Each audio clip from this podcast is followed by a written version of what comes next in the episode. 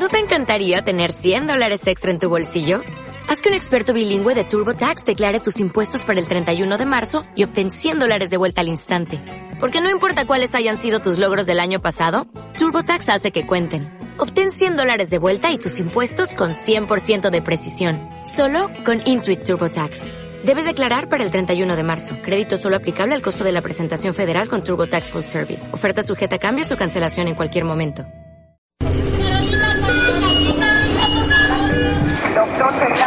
Hasta la enfermedad es signo de oportunidad. A tu salud, bienvenido. A tu salud. El calentamiento es un conjunto de ejercicios, juegos, realizados antes de la parte principal de la educación física, deporte o actividad física, con la finalidad de que el organismo transite desde un estado de reposo relativo a un estado de actividad determinado en correspondencia con la intensidad de la carga recibida, garantizando una correcta preparación para la que está destinada a la parte principal.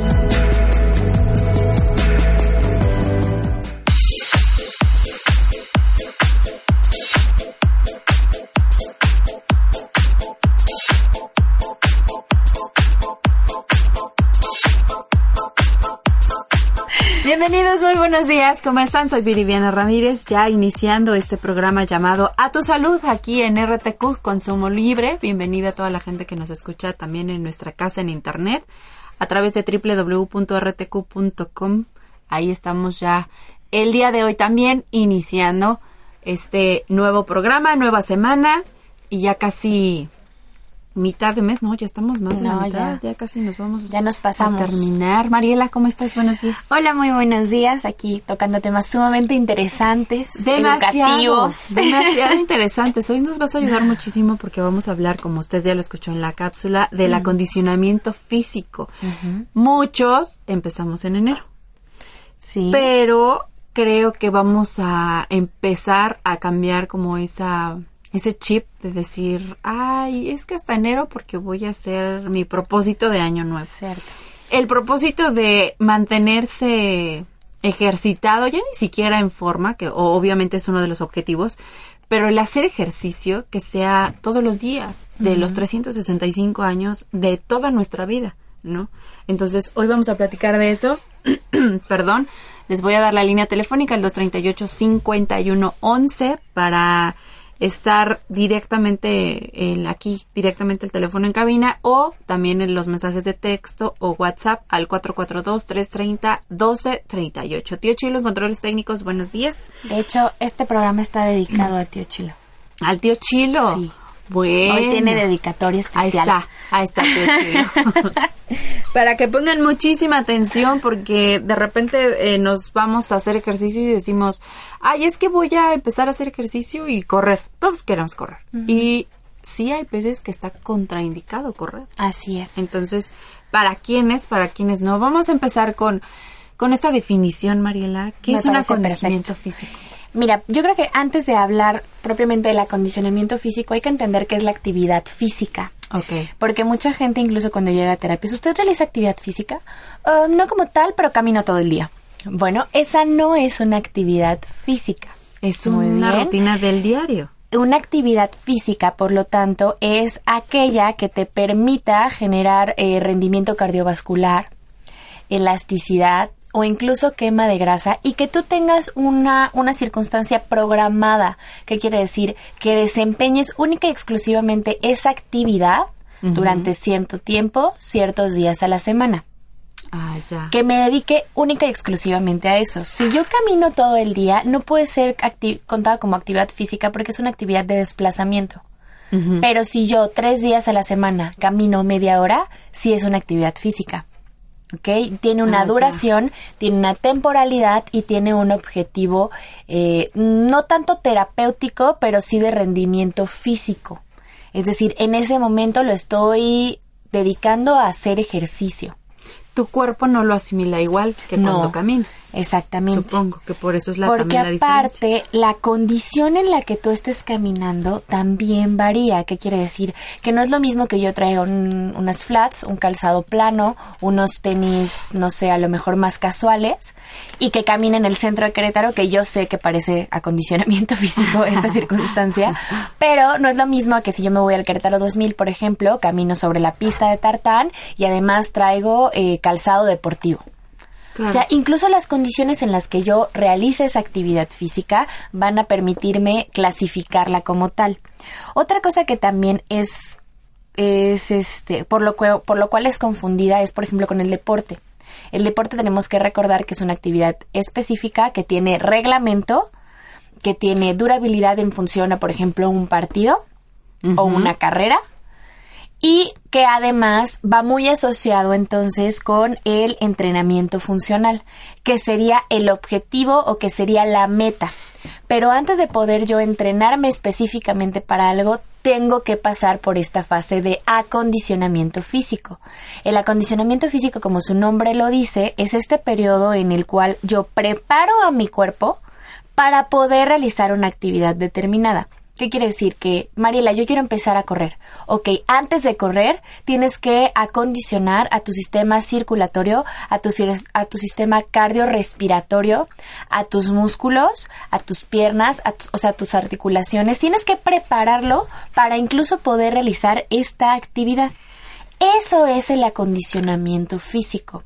El periodo de tiempo que tienes que entrenarte antes de poder realizar una actividad en específico.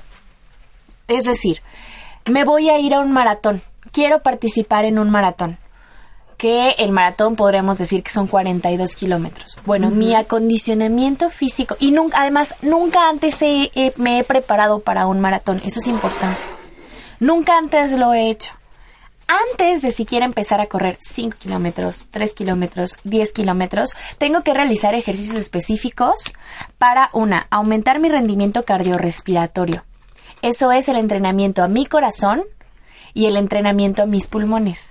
Los pulmones no son músculo, pero recordemos que los músculos que ayudan a que el pulmón se extienda, bueno, pues sí es necesario entrenarlos. Estos son principalmente el diafragma, los, músculos, los músculos intercostales que van, como su nombre lo dice, entre las costillas y los serratos principalmente que nos ayudan a la apertura.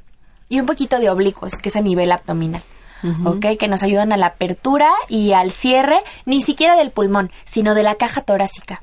Porque muchas veces mi pulmón tiene la capacidad para expandirse, pero mis músculos no abren correctamente la caja torácica. Entonces, los No huesos que están, exactamente, los huesos que están rodeando mi pulmón, bueno, no se abren o se expanden tanto. Entonces, esa es la importancia. Y el corazón, por ejemplo, el corazón sí es un músculo. Entonces, si yo soy alguien súper sedentario que nunca ha hecho nada en su vida más que caminar en el centro para desplazarme, a la hora que yo llegue a intentar correr 3, 4, 5 kilómetros, me voy a quedar sin aire o voy a empezar a sentir muchísimas palpitaciones. Entonces, es por eso que yo tengo que, para correr mi maratón de 42 kilómetros, tengo que acondicionarme para empezar a correr. Esa es el acondicionamiento físico. Eso es el acondicionamiento físico. Muchas veces, por ejemplo, personas que padecen sobrepeso u obesidad, empiezan muy motivados, como tú lo dijiste, el ser humano es un ser, es un ser que le encantan los rituales.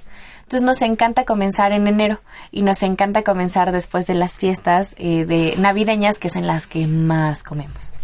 Y no está mal tener ese, esa, ese ímpetu y tener esa actitud, pero resulta un poquito contradictorio en función a que, a que yo nunca he hecho nada y llega el primero de enero y quiero correr 10 kilómetros. Y aparte vienes de una carga calórica que te ayudó a subir más de peso de lo que ya pesabas. ¿no? Exactamente. Y que si anudado a esto yo tengo sobrepeso y me pongo a correr, a lo mejor ni siquiera conozco sobre qué superficie estoy corriendo, que quiere decir que estoy corriendo sobre asfalto en lugar de sobre tartán, o sobre tierra, o sobre pasto incluso, que es lo, es lo ideal. Bueno, pues obviamente que el primer día o la primera semana soy candidata a lesionarme. Eso es lo importante, para eso es el acondicionamiento físico, para prevenir lesiones que yo puedo autogenerarme con la actividad física que quiero desarrollar. Ojo audiencia, no quiere decir que yo por empezar a moverme o empezar a hacer ejercicio ya me voy a lesionar, porque mucha gente pasa eso que dice, bueno, yo no hacía ejercicio y cuando empecé a hacer ejercicio me empezó a doler el hombro, me empezó a doler la rodilla, me empezó a doler el tobillo. Bueno, ¿por qué? Porque no hicieron esta fase de acondicionamiento, en la cual no es más que preparar al cuerpo para poder realizar algún deporte, alguna actividad física o alguna meta deportiva. Como y aparte también eh, esta parte de, por ejemplo, qué edad tengo, qué peso tengo, eh, qué puedo hacer. Exactamente. Por lo tanto, eso nos da entonces una idea o un panorama de qué tenemos que estar buscando de acuerdo al acondicionamiento físico. Normalmente hay tres tipos de objetivos. Una es la quema de grasa, que esa es como eh, el, objetivo del orgullo. Claro, por lo cual lo hacemos, ¿ok? Otra es el rendimiento cardiovascular. Esto frecuentemente se realiza en personas de la tercera edad que desgraciadamente o son propensas a tener hipertensión arterial o ya la padecen, que es cuando van al doctor y le dice, usted necesita hacer ejercicio para cuidar su corazón. No debería ser así, pero estamos hablando de la realidad. Y otra es, eh, por ejemplo, eh, medios estéticos, que va muy anudado a la quema de grasa, pero hay personas que son delgadas por porque su fisionomía así lo dice y porque genéticamente, pues su familia ha sido delgada, pero dice, bueno, yo quiero tonificar. O, por ejemplo, quiero aumentar elasticidad que también ah, pasa, que son personas que se sienten muy, muy, muy rígidas y entonces dicen, bueno, yo necesito eh, generar esta extensión en mis músculos, ¿ok? Eso es importante. Casi siempre son esos cuatro objetivos, pero entonces nos va a ayudar eh, para poder establecer el acondicionamiento y elegir la actividad física ideal. Esa era la pregunta, porque, ah, ok, ahorita muchos van a decir, sí, Mariela me está diciendo que, que pues no, no cualquiera puede correr. ¿Cuál es, cómo sé cuál es mi actividad física ideal? Una, te tiene que gustar. Porque hay personas que les encanta hacer ejercicio, pero las personas que han sido sedentarias, la mayoría de su vida o semisedentarias, eh, nos cuesta. Nos cuesta empezar a decir, sí, ah". está bien. ¿Por qué? Porque se ha demostrado que el ejercicio tiene mejores, o sea, rinde mejores frutos si lo realizo a primera hora. ¿Qué quiere decir? Que no en ayuno, pero sí antes de mediodía. Entonces, habrá personas que me dicen, Mariela, yo entro a las 8 de la mañana, me tendré que parar a las 5 de la mañana para poder hacer mi, mi actividad física. Y sí. Y sí, hay personas que, que sí empiezan así su, su rutina y está súper bien. Una vez que se acostumbran, dicen, bueno, es que yo sin ejercicio es como mi café de la mañana. O sea, no podría levantarme. Pero empezar, eso es lo que cuesta.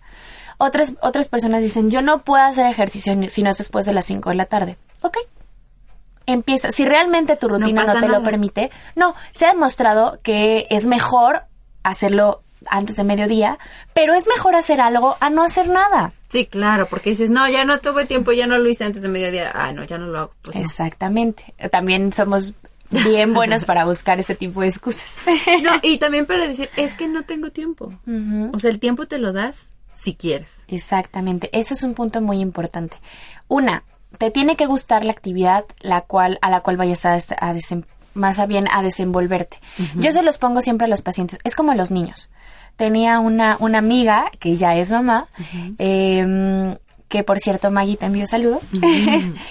y ella me decía, bueno, es que la nena quiere hoy un día fútbol y al día siguiente quiere natación y al día siguiente quiere karate. O sea, como que depende el, deporte que esté de moda en su salón. Claro. Es el deporte que quiere. ¿A qué carambas la meto? digo, bueno, métela a los deportes que le den su regalada gana. ¿Cómo? Y yo, bueno, sí, está en una edad en la cual puede experimentar con el fútbol, puede experimentar con la natación. para tomar una decisión. claramente, pero me dice, me voy a volver loca, no le puedo llevar una semana. Y le digo, bueno, no, pero le puedes dar su gama de posibilidades. También dentro de tus posibilidades, eso es importante. Porque mucha gente dice, me encanta escalar. Y no tienen lugares para escalar cerca. Entonces hay que ser realistas. Sí, claro. Muy bien. Es, es como, por ejemplo, voy a seguir con, con esta rama de los niños le vas a dar una gama de opciones que esté dentro de tus posibilidades en función a la distancia, en función a la economía y en función al gusto. Y te vas a comprometer, es decir, por ejemplo, al niño le dices, bueno, ¿quieres intentar este semestre natación? Sí, ok, tienes que, tienes que entonces entender que va a ser un compromiso de seis meses. Lo mismo tiene que aplicar para nosotros. Ver cuáles son las actividades físicas que me gustan, cuáles están cerca de mi casa, de mi trabajo, cuáles puedo pagar o incluso cuáles son gratuitas, porque la, la fortuna que tenemos es que ya hay varias actividades físicas gratuitas o en las cuales el pago es semestral, ni siquiera es mensual. Y además, ¿en qué horario lo voy a realizar? Siendo mamá o papá que se dedica a casa, yo sé que es sumamente complejo. que Pero una, sí se puede. Claro que se puede. Una, es- siempre les digo, el quehacer de la casa siempre va a estar. Nunca se va a cagar, eh, nunca se va a acabar. La única persona que se acaba somos nosotros mismos. Entonces, es una locura intentar hacer todo el quehacer de la casa en un día.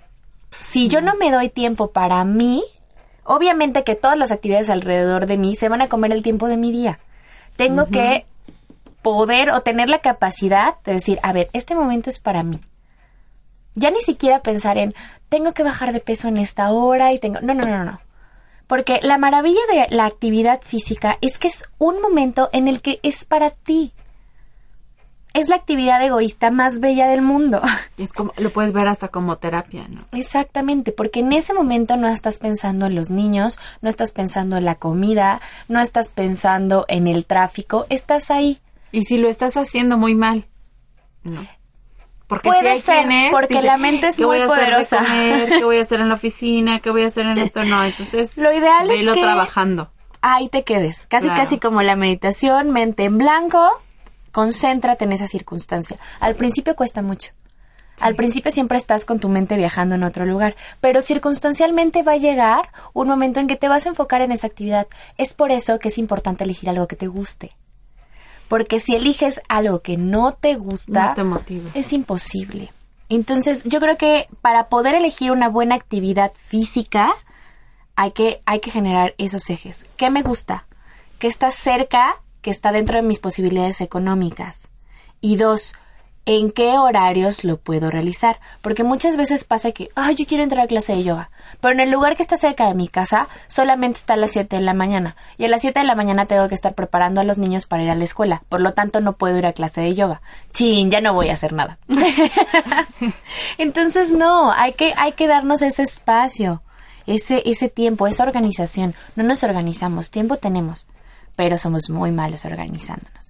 Entonces, una vez que yo ya haya elegido esa circunstancia, ok, ahora sí, ¿qué necesito para poder llevar a cabo esa, es- esa actividad? ¿Qué pasa? Que muchas veces ya tengo todas las condiciones ideales y empiezo de lleno. Empiezo cinco días a la semana, empiezo dos horas al día, que normalmente en clases, por ejemplo, de yoga, de zumba, ese tipo de circunstancias no pasa, porque es dos a tres veces a la semana, una hora. Ajá. Y está ideal, porque aunque yo quiera llegar a clase de yoga, a lo mejor en ese lugar no las dan diario, ¿no? Claro. Pero pasa, por ejemplo, en los gimnasios, en los cuales yo vengo súper motivada primero de enero. Bien, me meto cinco días a la semana, al segundo día no me puedo parar de la cama. Digo, El me quema, me arde, me duele, respirar y vivir me duele. Ajá. Sí, literal. Entonces también la audiencia tiene que entender algo. Tenemos muy marcado que si no duele no sirve y eso es incorrecto. Si durante la realización de un ejercicio siento dolor, ojo, tengo que parar y checar qué circunstancia está sucediendo. Ningún ejercicio físico debe doler o debe lastimarme. Si duele y me lastima, una, o estoy haciendo más de lo que de lo que puedo hacer en este momento, o dos, mi postura y mi respiración no están siendo las indicadas para poder realizar esa esa mm, Actividad. actividad o ese ejercicio en específico. ¿Qué pasa cuando nos dicen, es que tienes que contracturar el músculo? Bueno, no contracturarlo como tal, o sea, que lo tienes que forzar para que entonces es muy diferente al que te sientas adolorida en el momento, ¿no? En el momento no debe doler, me puede costar trabajo, pero no debe doler. Hay algo que es el, el famoso dolor post ejercicio. Ajá. Esto se hace y va muy anudado a lo que tú eh, mencionas. Muchos acondicionadores físicos te dicen te va a doler porque el músculo se está desgarrando. Sí pasa. O sea, eso es una es un fenómeno fisiológico que el músculo pasa. ¿Qué quiere decir? Que cuando se contrae, eh, las fibras musculares se rompen. Pero esto nos va a dar algo muy importante.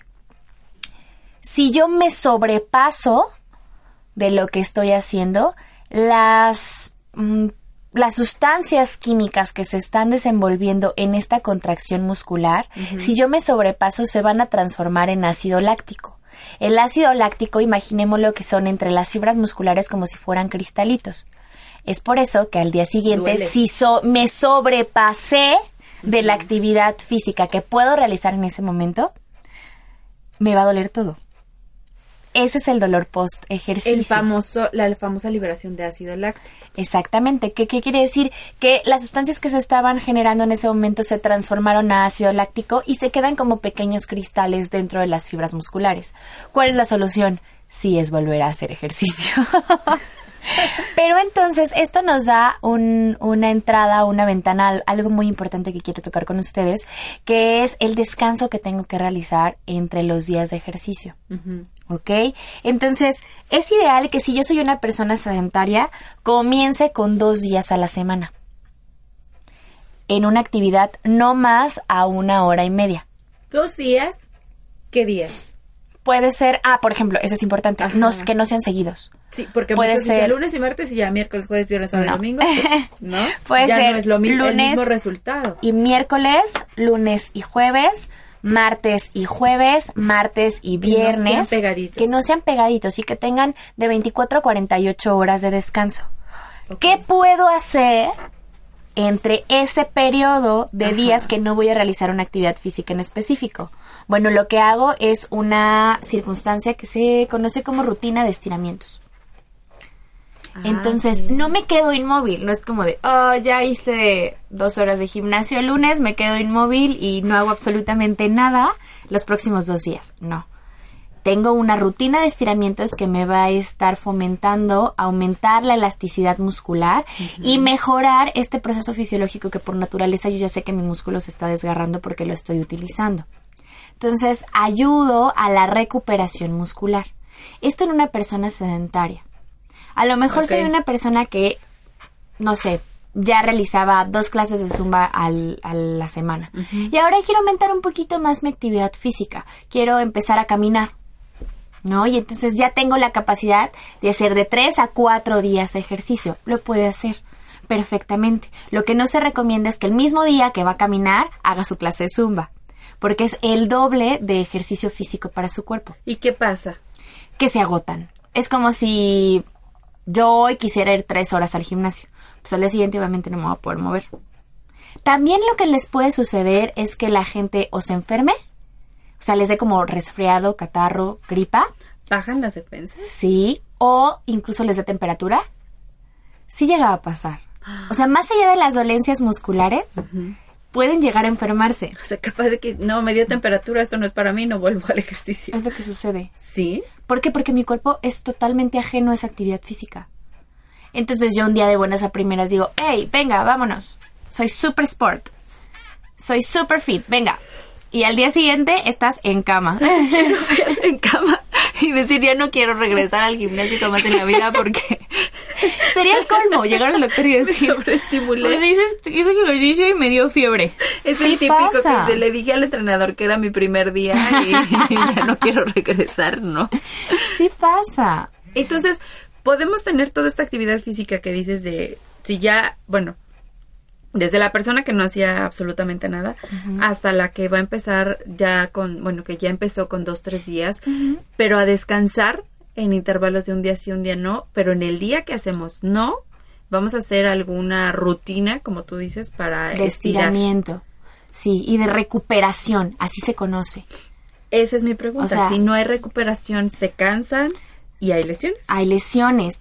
Llegan, ustedes no podrán creerlo, pero llega mucha gente lesionada a terapia porque se sobrecargaron de ejercicio. Esto pasa mucho en los deportistas, que les encanta la actividad física que desarrollan, les encanta su deporte y se lesionan y la van dejando. Y la van dejando y la van dejando hasta que de plano ya no se pueden mover. Ya no pueden mover ese hombro, ya les duele al dormir. Esto es importante porque la audiencia mexicana, ni siquiera la queretana, la audiencia mexicana, estamos acostumbrados a ir con el especialista hasta que me incapacita en alguna actividad de la vida diaria. Yo no voy cuando me empieza un piquetito en el hombro. Voy cuando en la noche me levanta el dolor. Cuando ya no puedo cargar a mi bebé. Cuando no estoy trabajando, exactamente, cuando estoy trabajando y me agaché y, uy, ahí me quedé trabado. Cuando tú llegas a terapia en ese tipo de circunstancias y le preguntas, ¿desde cuándo lo padece? no saben lo acuerdas. común que desde, uy, como de hace ocho meses. Y tú, ocho meses con este dolor. Ah, no, bueno, empezó como un piquetito. Y dices, bueno, ¿cómo, o sea, qué tanto tuviste que esperar y qué tanto tuvo que evolucionar tu dolor, tu molestia, para que tú pudieras venir a terapia? Recordemos que el dolor es la única em, señal que nos está dando ese lugar donde nos duele para decir, hey, algo aquí está mal. Mi colega Andrea Tejeda usa una frase que me encanta que dice, el cuerpo no tiene la capacidad de enviarte un WhatsApp y decirte, oye, chécate el hombro derecho. No, imagínate. La capacidad que tiene el cuerpo para decirte algo está mal aquí es que te empiece a doler. Esa es la circunstancia del dolor, para eso sirve.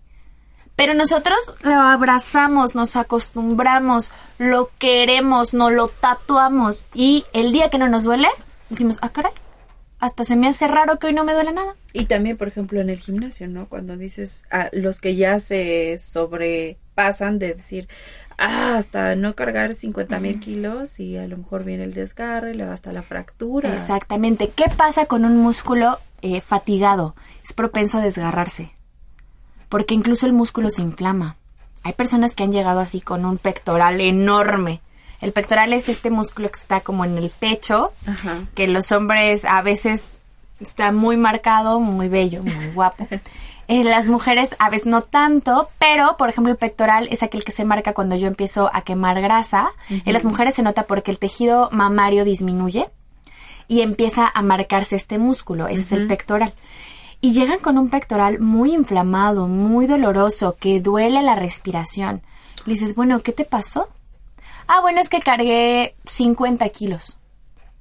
Mm, ¿Desde cuándo llevas cargando 50 kilos? Ah, no, pues empecé hace una semana. ¿Y cuánto cargabas antes? Ah, como unos 30. O como unos 20. Y tú así de, ¿y por qué pas O sea, ¿por qué duplicaste? ¿Por qué pasaste más? ¿Ok? Eso es importante. Empezar a ver circunstancias o empezar o tener la capacidad de reconocer cuando mi músculo ya está fatigado. Yo siempre les digo a mis pacientes, cuando empiecen a hacer un ejercicio y empiecen a temblar o empiece a molestar el ejercicio, párenlo ahí. A lo mejor les indiqué tres series de 15 repeticiones, pero cuando el músculo se empieza, empieza a temblar o empieza a molestar es que ese músculo ya se fatigó. Y si yo llegué a 12 repeticiones y continúo, puedo hacer que ese músculo se fatigue, se lesione, se desgarre, se inflame. Entonces, eso es lo importante, Y entonces reconocer mi tope. incapacitarte por no sé cuánto tiempo. Y no ahora sí, nada. le puedo, puedo- voy a llegar y voy a decir, pues es que estaba haciendo ejercicio y me lesioné. Pues sí, pero ¿cómo lo estabas haciendo? Porque también, eso es una realidad. Hoy, hoy, hoy ando muy realista. Yo veo el de al lado que carga 50 kilos y yo quiero cargar eso por puro orgullo. Ni siquiera porque tenga la capacidad de hacerlo. O, o vas corriendo y ves de que el de adelante de ti siempre te saca tres vueltas, Te ¿no? Dices, no, y dices, ah, claro que no. tú no y te puedes sobre... Hay que competir contigo mismo. Claro. Es decir, hoy hice, hoy caminé dos kilómetros. Ah, bueno, en dos días camino 200. No es decir, ah, voy a caminar cinco. No, camino un poquito más de lo que ya logré. Poquitito Y entonces más. estás acostumbrado a tu cuerpo. Y entonces vas acondicionándolo. Claro. Y le vas diciendo, venga, tú puedes. Pero sin eh, extralimitarte. No, más bien, eso no existe. Gradualmente. Ajá. Vamos a hacer una pequeña pausa Perfecto. porque es muy importante. Nos dicen el calentamiento físico antes de la actividad deportiva, sobre todo en personas adultas. Cabe mencionar que el término de una lesión, que si tenemos una lesión muscular, debemos parar la actividad inmediatamente para evitar lesiones más graves para y ponernos en manos de un fisioterapeuta. Ay, muchas gracias. Es increíble el trabajo que realizan, de verdad, que lo ha- que hacen milagros. En lo personal lo he comprobado. Felicidades a los médicos hoy en su día y a ti también, Mariela, nos dicen, por favor, es el tío Chilo, porque algo le hiciste al tío Chilo que a partir de ahora eres un ángel para él. Creo que lo descontracturaron, lo cuadraron, andaba medio chueco y lo cuadraron. Entonces, sí necesitaba, andaba muy, muy lesionado el tío Chilo. Pues sí, Hoy en su Día de los Médicos, felicidades. Felicidades. Santiago Larrea, Carlos Cuevas, a todos los que han sido parte de este y siguen siendo parte. También, eh, bueno, la licenciada de nutrición que también está dentro de pues los médicos. A Paulina Novelo, Mariela también, tú, muchas felicidades el día de hoy. Todos aquellos que se dedican a cuidar nuestra salud, muchas felicidades. Así es. Y también a los que nos escuchan. 238-5111. Si usted quiere mandar algún saludo a algún médico o si quiere preguntarle algo a Mariela de cómo me estiro, cómo hago para que no me duela, porque ahorita viene esa parte también, los que nos la pasamos sentados en la oficina. Así ¿Sale? es. Vamos a la pausa y regresamos.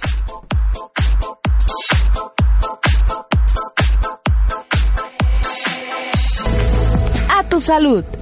La habilidad para poder ejecutar una actividad física radica en primer lugar en el estado previo del individuo y los atributos que se relacionan con la habilidad para ejecutar la actividad física para, en un segundo lugar, perfeccionar dicho desarrollo a través de la preparación específica. El acondicionamiento físico es el desarrollo de las cualidades físicas mediante el ejercicio para obtener un estado general saludable. Las cualidades o capacidades físicas del ser humano son, entre otras, la resistencia, la fuerza, la flexibilidad y la velocidad, aunque todas ellas están interrelacionadas entre sí y su desarrollo conlleva a un mejor acondicionamiento físico integral. La salud es mucho más que un concepto. Es el aspecto Cuatro, más importante tres, de todas. dos y uno. Comienza a dibujar la sonrisa de tu vida. Brindemos a tu salud. No le cambies. Regresamos. Esta meditación sirve para avivar todos los chakras. Estos todos nuestros neurotransmisores lo que nos ayudan a detectar Los nutrimentos ejemplo, guarden las proporciones entre sí. Estás escuchando a tu salud. Continuamos. Tu salud. La actividad física abarca el ejercicio, pero también otras actividades que entrañan movimiento corporal y se realizan como parte de los momentos de juego, del trabajo, de formas de transporte activas, de las tareas domésticas y de actividades recreativas. Aumentar el nivel de actividad física es una necesidad social, no solo individual, ya que la inactividad física es el cuarto factor de riesgo en lo que respecta a la mortalidad mundial, 6% de las muertes registradas en todo el mundo.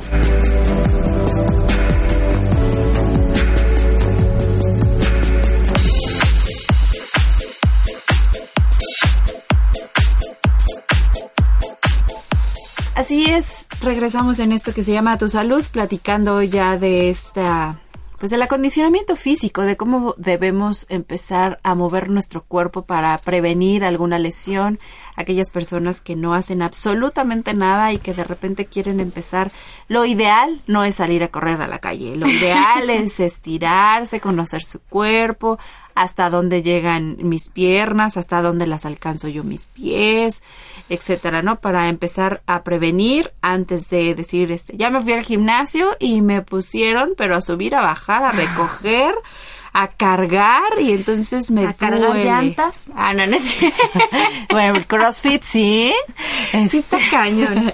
A jalar cuerdas, a brincar bancos, porque también estas nuevas Me van a ahorcar. estas nuevas tendencias, yo eh, debo confesarlo, practiqué mucho tiempo CrossFit que que después entendí Hasta embarazada, la voy a regañar, la voy a, la voy a colgar de la más que alta. después entendí que pues sí es como para cierta gente, ¿no? Y, y, y en todos, aunque sea esta, estas personas que se dedican así como para hacer mucho ejercicio, también tienen muchos riesgos y también deben conocerse mucho.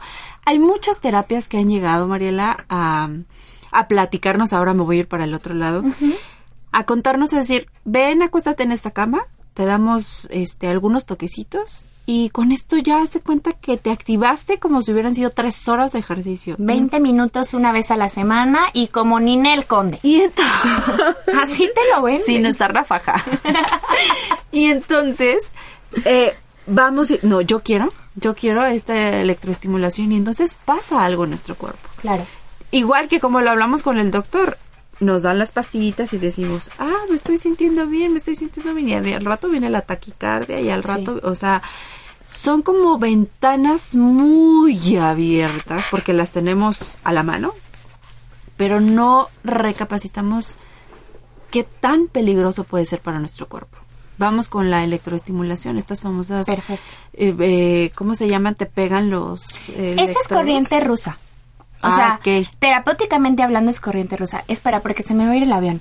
Omar, desde Mexicali, nos está escuchando. Ah, Yomar, muchas gracias por escucharnos. Un y saludos saludo. a la gente de Mexicali. Así es, desde allá. Otro crossfitero que le encanta. Y ya lo vamos a regañar. ya te van a regañar. Pero TRX es bueno también. Sí. Hay muy buenas competencias de CrossFit. Y si le gusta el Es CrossFit, nada más cuídese. El CrossFit es padre, pero hay que, o sea, el problema es que si yo soy una persona que no estoy haciendo nada Claro. y que el día de mañana entro a una clase de CrossFit, obviamente voy a sentir que me muero y que se me va la vida.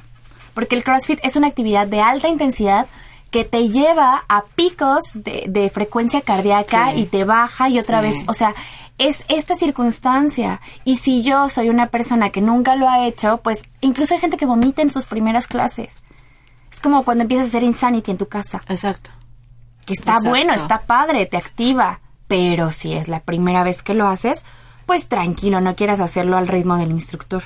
Y conocerlo, ya lo decíamos aquí la semana pasada con el doctor Carlos Cuevas, que nos decía esta formulita para saber cuál es el máximo de tu corazón, cuál es hasta esos El ri- eso es la- 80%, ni siquiera te llevan al 100%. Es el Exacto. 80% de tu rendimiento de este acondicionamiento físico. Pero bueno, vamos a retomar la electroestimulación. Así es. Esta se ha puesto mucho de moda. Hay muchísimos gimnasios que lo ofertan. Y realmente lo que, la- lo que hace este tipo de corriente, nosotros eh, lo conocemos como corriente rusa dentro de la fisioterapia, es una recolección de fibras musculares. ¿Qué quiere decir esto? Que si mi músculo tiene 10 fibras musculares, o sea, mi recordemos que el músculo se divide en, en fibras. O sea, es como si fuera un- un- una prenda de vestir, que son varios hilos que la componen. Bueno, así es un músculo. La componen varias fibras. Supongamos que mi músculo tiene 100 fibras musculares. ¿Ok? Pero yo normalmente para las actividades que realizo ocupo el 70%. O sea, 70 fibras. Ajá. Casi siempre. Lo que hace esta corriente es que estimula las 30 que casi nunca uso para que a la hora que yo vaya, porque incluso cuando te dicen, eh, cuando empiezas a sentir la corriente, ejecuta un movimiento o contrae cierto músculo. Es para eso, para recolectar todas las fibras musculares y que trabajen al 100%. Ok. Por eso es que uno siente así como la contracción así enorme cuando te, te lo pones. Porque aparte, antes se realizaba solamente como medio terapéutico en la zona o en el músculo afectado. Por ejemplo, en deportistas se utiliza mucho. Como Los ayuda ventosas. a potencializar. es Exactamente. Eh, no, las ventosas es para liberación miofacial, que es cuando yo estoy contracturado. Ah. Recordemos que la fascia es esta capita de tejido conjuntivo que envuelve. Recordemos a la audiencia que es muy similar a la pechuga de pollo cruda, que es el, el- la carne, el cuero, y hay una telita delgadita blanca. Sí, esa es la fascia. Bueno, nuestros músculos, nuestros órganos están cubiertos también por esa fascia. Ok. Cuando el músculo se contractura o se hace bola, Ajá. por ejemplo, casi siempre decimos, hoy traigo una bola por acá. Bueno, ese tejido que lo recubre como que se repliega. Lo blanquito. Ajá, entonces impide que llegue una buena circulación, una buena oxigenación, y es cuando nos sentimos como rígidos, de que decimos, oh, no puedo mover el cuello o Mm, la ya. espalda. Esa es la restricción miofascial. Para eso son las ventosas. Para que ahora usted diga, no traigo una bola, diga, mi fascia está un poco está adherida. Ah, si ustedes llegaran así a guau. terapia, no, No, inventen, bueno. les, así les, el consultorio es suyo. y este, eso es para las ventosas. Las rusas es para fortalecimiento muscular. Pero no sustituye. No sustituye el, El ejercicio. ejercicio. Me ayuda a la recolección que, que normalmente no utilizo. ¿ok? Ok. Para que el músculo trabaje al 100%. Mm, y tú ya. estás fortaleciendo el 100% de las fibras musculares. Pero eso no sustituye mi actividad física. O sea, sí lo puedes hacer. Lo puedes hacer para complementar, Ajá. para mejorar el rendimiento muscular. Sí, sí lo puedes hacer. Pero ¿en quién no se recomienda? ¿En niños? En personas cardiópatas. ¿Qué quiere decir? No, no, no necesariamente que utilicen marcapasos, que padezcan hipertensión arterial, por ejemplo. O que tengan provocar. aterosclerosis. O que tengan varices. Porque tienes un problema de retorno venoso. Entonces, hay que checar esas circunstancias. No Y todos son no todos. candidatos. Personas con diabetes, por ejemplo, que eh, hay circunstancias en las cuales no tienen tanta buena conducción nerviosa, por lo tanto dejan de sentir ciertas partes de su cuerpo y entonces a lo mejor no sienten la corriente como tal y piden que suban más y esto puede lesionar el músculo. Entonces, personas con diabetes no está totalmente contraindicado, pero tenemos que evaluar la sensibilidad del paciente. Y no solo que sienta mi dedo, hay varios tipos de sensibilidad. Entonces, ya nos estamos dando cuenta que no cualquier instructor físico te las puede poner. Que tiene que ser una persona especializada. Que no porque yo sepa dónde va el bíceps, puedo Claro. poner esa circunstancia. Que tengo que checar mi eh, sistema nervioso, sistema circulatorio, sistema cardiorrespiratorio. Y eso no me lo da el aparato. Abusados. No me lo dan los protocolos que ya vienen escritos. Claro. Porque recordemos que el ejercicio físico se ajusta a mí. Yo no me ajusto al ejercicio claro. físico. Es totalmente a la inversa. Entonces, por ejemplo, hace poquito eh, dentro de la comunidad fisioterapéutica hubo un caso de un niño, bueno, ya no un niño, era un adolescente, mm, ya no sé si sea, bueno, sí, el, el psicólogo Mau dice que actualmente la adolescencia se extiende a los treinta y tantos años, entonces sí, a lo mejor un adolescente tardío, este, de 20 años, pero él padecía distrofia muscular de Duchenne. Mm. Y para intentar que caminara o para activar musculatura le ponían corriente rusa. Es una aberración. Porque en la distrofia muscular de Duchenne, el proceso de contracción y de desgarre muscular está presente, pero no tienen eh, la fase de recuperación de las fibras musculares. ajá. Entonces, imagínense, están estimulando la contracción en una patología que saben que no se va a poder recuperar. Eso en lugar de fortalecerlo, los- Lo va a estar debilitando más. Entonces, es por eso, o es sumamente importante que la audiencia entienda para qué es esta corriente, ¿A quiénes sí? a quiénes sí y para qué la quiero. Si yo quiero tonificar, bueno, hay muchísimos ejercicios mejores que ponerme 20 minutos en una, en una de electroestimulación que le pueden generar, que puede tener más beneficios en otros sistemas. Cardiorrespiratorio, equilibrio, coordinación.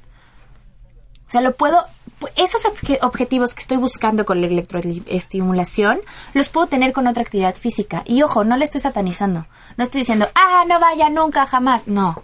Es que si yo soy un deportista de alto rendimiento, a mí sí me conviene esa circunstancia. Claro. Porque mi actividad física lo, lo demanda. Lo requiere. Pero si yo soy una ama de casa que estoy realizando actividad física por el gusto de realizarlo, puedo hacer otra cosa. Si ya decidí hacer alguna actividad física, entonces, ¿para qué voy como a esto, no? También esa parte, en, bueno, tenemos una llamada Ah, de la profesora María de la Luz en la colonia Las Plazas. Dice, ¿cómo podemos hacer las personas de la tercera edad que fuimos delgadas, que ya eh, nos empezamos a colgar? Está el cuello, cara, brazos, qué ejercicios hay que hacer. Dice que ella hacía actividad física cada tres días. Ah, muy bien. Eh, recordemos que una persona de la tercera edad es a partir de los 65 años. Entonces es importante eh, la periodicidad que ella dice. De 3 a 5 días a la semana es ideal. En actividades no tan intensas, es decir, de baja y mediana intensidad. Pueden hacerlo de, un, de media hora a una hora y media al día. Con eso es suficiente para estas personas en esta fase de, de- de la vida. Eh, lo que puede hacer, por ejemplo, es, es actividades como el yoga. El yoga no nada más es elasticidad, sino es mucha coordinación, mucho equilibrio, pero sobre todo contracciones de postura. ¿Qué quiere decir? Que hay dos tipos de contracción muscular. Una es la contracción fásica y otra es la contracción tónica. La contracción fásica es la que se ejecuta con el movimiento y la contracción tónica es la que me permite eh, mantener una postura. Por ejemplo, las planchas o en eh, posturas en yoga, todas las posturas de pie, en las cuales yo tengo que quedarme en un pie o incluso en dos. Todo esto me fomenta ese tipo de contracción. Ajá. Y esas contracciones tónicas me ayudan a darle cuerpo al músculo. No a darle volumen, a darle cuerpo, que no esté flojito. ¿Ok? Ah, ok. Eso. Entonces, actividades como el yoga o actividades, por, puede ser, por ejemplo, pesas, no de, al, no de alto pesaje, eh, Pero mucha repetición. pero varias repeticiones, exactamente. Eso es otra, otra recomendación. Si yo lo que quiero es marcarme, no meto pesas de 50 kilos. Puedo hacer pesas, e incluso con la puritita barra, Claro, que ya pesa que 10 ya kilos. pesa. ¿No? Con la puritita barra puedo hacer varios ejercicios, pero lo que hago es aumentar el número de series y aumentar el número de repeticiones. Si yo soy una persona que va empezando, lo que puedo hacer es aumentar el número de series y bajar el número de repeticiones. Es decir, puedo hacer seis series de cinco repeticiones cada una para no fatigarme tanto. Porque si, o sea, si en cambio yo hago tres series de 10 repeticiones, probablemente a la octava repetición ya estoy fatigando mi músculo. Entonces, ya no aguanto la siguiente. puedo, repetición. ajá, empiezo a, a temblar o me empieza a molestar. Entonces, lo único que hago es a la inversa. Disminuyo el, el número de repeticiones y aumento el número de series. Que al final, si yo lo contemplo, 6 por 5 son 30, lo mismo que 3 por 10. Solamente Claro, que mi dosificación cambia y ya no llego a la fatiga muscular. Entonces lo que puedo hacer es Menos eso, repeticiones, más sesiones. más series. Más Ajá, series. Exactamente. Entonces, lo que se recomienda para eh, evitar estos colegajos, como dice la señora María, María de, la de la Luz, es eh, actividades, por ejemplo, como yoga, como Pilates. TRX, como pilates, o eh, en el gimnasio o en casa, incluso con pesas de bajo pesaje y eh, con, con mayor número de repeticiones. También les ayuda, por ejemplo, caminar. Si no les gusta salir a la calle, pueden invertir en una caminadora. Pero nada de que porque todo el día trabajo, ¿eh? Camino en mi trabajo, perdón, porque todo el día camino en mi trabajo. no, Fuera no, no. de. Fuera de, exactamente. Como actividad Que solo se dediquen a caminar en ese momento. Otra llamada, Elvia Alcázar del Mirador. Gracias por escucharnos, Elvi, por marcarnos. Dice, ¿el aparato que vibra sirve para algo? El que mencionan para fortalecer el músculo y que uno debe de estar de pie y, que de repente empieza a vibrar. Sí, creo que sé cómo se llama, No aguada más. recuerdo. No aguada más. No, realmente no sirve. Oh, bueno. No es buena inversión. Ah, ah, escúchelo, por favor. También hay uno en el que incluso eh, está enfocado para personas de la tercera edad, en los cuales están sentaditos y les mueve el pie. Ah, claro. No. Para que ustedes puedan hacer una actividad física que rinda a nivel muscular, ustedes necesitan hacer la actividad. si hay un esfuerzo. aparato que lo está haciendo extra, No. mm, les va a ayudar a que sus articulaciones no se pongan rígidas, pero no a nivel muscular. ¿Ok?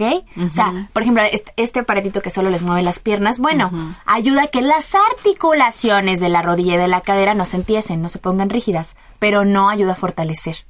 Entonces, eh, Ah, se llama. BioShaker, ya me acordé. Ajá. Podemos hablar de un famoso body crunch. Ese sí, porque es peso. Te ayuda a muscular. Sí, pero no todo el mundo es candidato, Ah, exacto. ¿ok? Que estamos hablando, por ejemplo, si hay una lesión en rodillas. En y espalda. en espalda. O sea, estas personas que tienen eh, compresión nerviosa, que tienen hernias discales, que tienen desgaste vertebral. Hay muchísimas otras cosas que pueden hacer. Fíjate que vamos a entrar entonces en controversia porque Sí. casi siempre nos recomiendan Nos mandan a nadar. camine, nade o métase a una clase de zumba, ¿no? Sí. No a todas las personas les gusta nadar. No todas las personas les gusta la zumba. ¿Por qué se recomienda nadar? Porque a nivel del agua pesamos menos. Entre más inmersos estemos en el, en el agua, menos pesamos. Entonces, si en, en la alberca solo queda mi cabeza, solo estoy soportando el 10% de mi peso. Yo peso 53 kilos. Estaría entonces solamente cargando 5 kilos con 300 gramos. Mi cuerpo, mis articulaciones. Por eso se recomienda nadar. Y además porque mueves todas tus extremidades. Es una delicia, pero aparte también, ahorita viene el frío, Mariela. Entonces no a todos es les más gusta. exacto. Se pueden ir a caminar. ¿En dónde hay que caminar? en circuitos con tartán, con pasto, Pasto. con tierra. No se recomienda caminar en asfalto. Y ojo, si yo quiero utilizar eh, eh, la caminada para quemar grasa, necesito caminar al menos una hora y media. O sea, al principio me va a ayudar con rendimiento cardiovascular o cardiorrespiratorio, que está ideal. Yo recomiendo, o sea, yo a mis pacientes les digo, camina media hora para darle rendimiento cardiorrespiratorio. Pero ya el ejercicio, O sea, ya para qué, para llegar a la quema de grasa, tengo que hacerlo una hora y media. fuera de los 30 minutos que ya caminaste. Mm, Podemos contemplarlo así. Y este el yoga también se recomienda, pero en qué circunstancias a veces no. Si yo tengo una lesión a nivel de columna vertebral. O si, por ejemplo, tengo circunstancias como diástasis abdominal, Mm. hernias umbilicales, hernias no inguinales. Ajá, porque hay, hay posturas en las cuales me piden que yo afloje el abdomen o que respire con abdomen. Y si yo ya tengo una hernia, bueno, estoy muy propiciando difícil y un vas a poquito poder más. tener una lesión. Exactamente. Entonces, bueno, habrá, habrá posiciones o posturas en las cuales yo tengo que checar. Antes de que... Que tienen que acudir a verte porque también nos están pidiendo tus datos. Ay, perfecto. El señor Francisco Martínez de San Juan del Río dice que dónde te pueden visitar para una consulta. Todos aquellos que estén interesados, de verdad, tienen que, eh, antes de empezar una actividad física, tenemos que checarlos. Mariela, déjanos tus datos, vamos a la última llamada. Tengo 63 años, hace 3 años me dio dia- diabetes, bajó mucho de peso y de 71 quedó en 71 y su masa muscular me perdón en 71 kilos gracias tío Chilo y su masa muscular eh, ha ido Disminuyendo. ajá y mucho dice que tiene mucho abdomen qué puede hacer en corregidora eh, la señora Castro Muy bien, señora Castro. Bueno, se le recomienda eh, realizar algún tipo de actividad física. física. Podemos eh, caminar. Eso le va a ayudar para evitar que se atrofien sus músculos. Eso es lo que está pasando, que sus músculos se están haciendo delgaditos. Y para la protusión abdominal, no me haga abdominales, no me haga ejercicio abdominal.